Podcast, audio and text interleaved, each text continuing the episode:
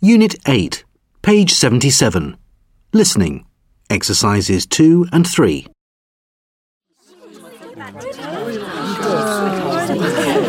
Morning, everyone. Morning. Right. Everyone okay? Mm. okay.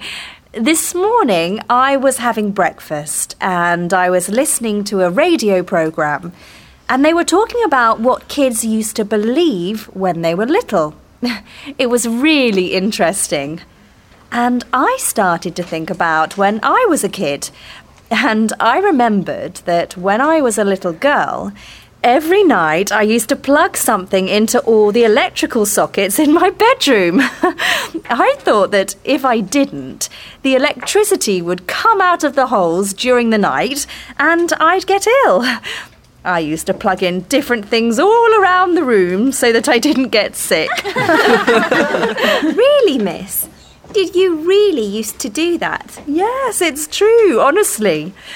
So, I thought it might be fun today to start our lesson just a few minutes uh, talking about the things we used to believe when we were kids. We still are kids, miss. Oh, come on, Alex, you know what I mean. I mean, when you were little kids. Did you used to believe strange things? Uh, anyone? Yes, Sarah. Well, when I was a kid, about five, I guess, I thought the moon was really beautiful, and I used to look at it for hours. And you know how the moon looks white sometimes? Well, for some reason, I thought it was white because it was afraid of me. So I used to laugh at it and call it names. You thought the moon was scared of you. That's right. I guess I remembered cartoons where people go white in the face when they're scared. Maybe that's why. Okay, Sarah, thank you. That's a really nice story. Who's next? Oh. yes, come on, Alex. Well, miss, this is actually about my grandfather, not me. Okay, that's fine. Tell us. I remember my grandfather said that when he was a kid, he noticed how when you stand on a water hose, the water stops coming out of it. And so he used to be scared of standing on a wire or cable because he thought that the electricity would stop.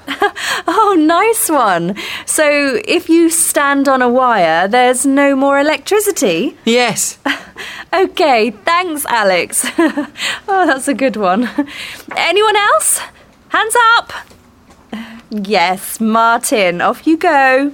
Well, my family used to have an apple tree in the garden, so we didn't used to buy apples. We always had apples from our tree, you know? Right. And we ate lots of apples. But I got this idea, I don't know where from. I really don't. Anyway, I used to think that I mustn't eat the pips, the apple seeds. Really? Why not eat the apple seeds? Yeah, well, I used to think that if I got an apple seed in my stomach, then an apple was going to grow inside me. Goodness!